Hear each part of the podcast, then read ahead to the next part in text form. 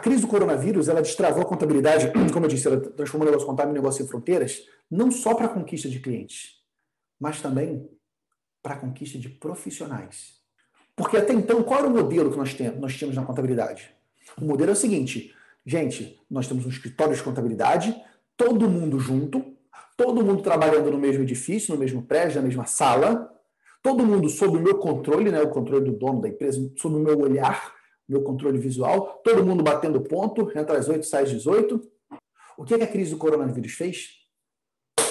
Uma porrada nesse modelo. Porque falou: olha, ninguém mais pode trabalhar no escritório. E se trabalhar, você está correndo risco. Daqui a pouco alguém pegou coronavírus, pronto, está todo mundo de, de atestado médico por 14 dias. Que antes tinha um modelo de trabalho local, em escritórios físicos, forçou eles a fazer um modelo em home office, um modelo fragmentado. Muita empresa gostou disso. E o que ficou claro é que parte dos profissionais, inclusive, consegue ser mais produtivo em casa do que no escritório. Porque no escritório você tem muita interrupção, no escritório você tem deslocamento. Começou, começou a surgir, eu tenho vários relatos disso, de alunos meus fazendo isso, de empresas contratando profissionais de outros estados.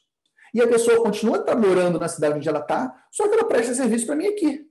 Não é de hoje que existem sistemas em nuvem, uma rede fechada dentro da internet, acesso remoto, isso não é de hoje. Quem está no interior sabe disso, que é difícil ter mão de obra, mas contratando analista fiscal da capital. Então, isso é uma mega tendência na contabilidade. É você criar modelos de trabalho remoto.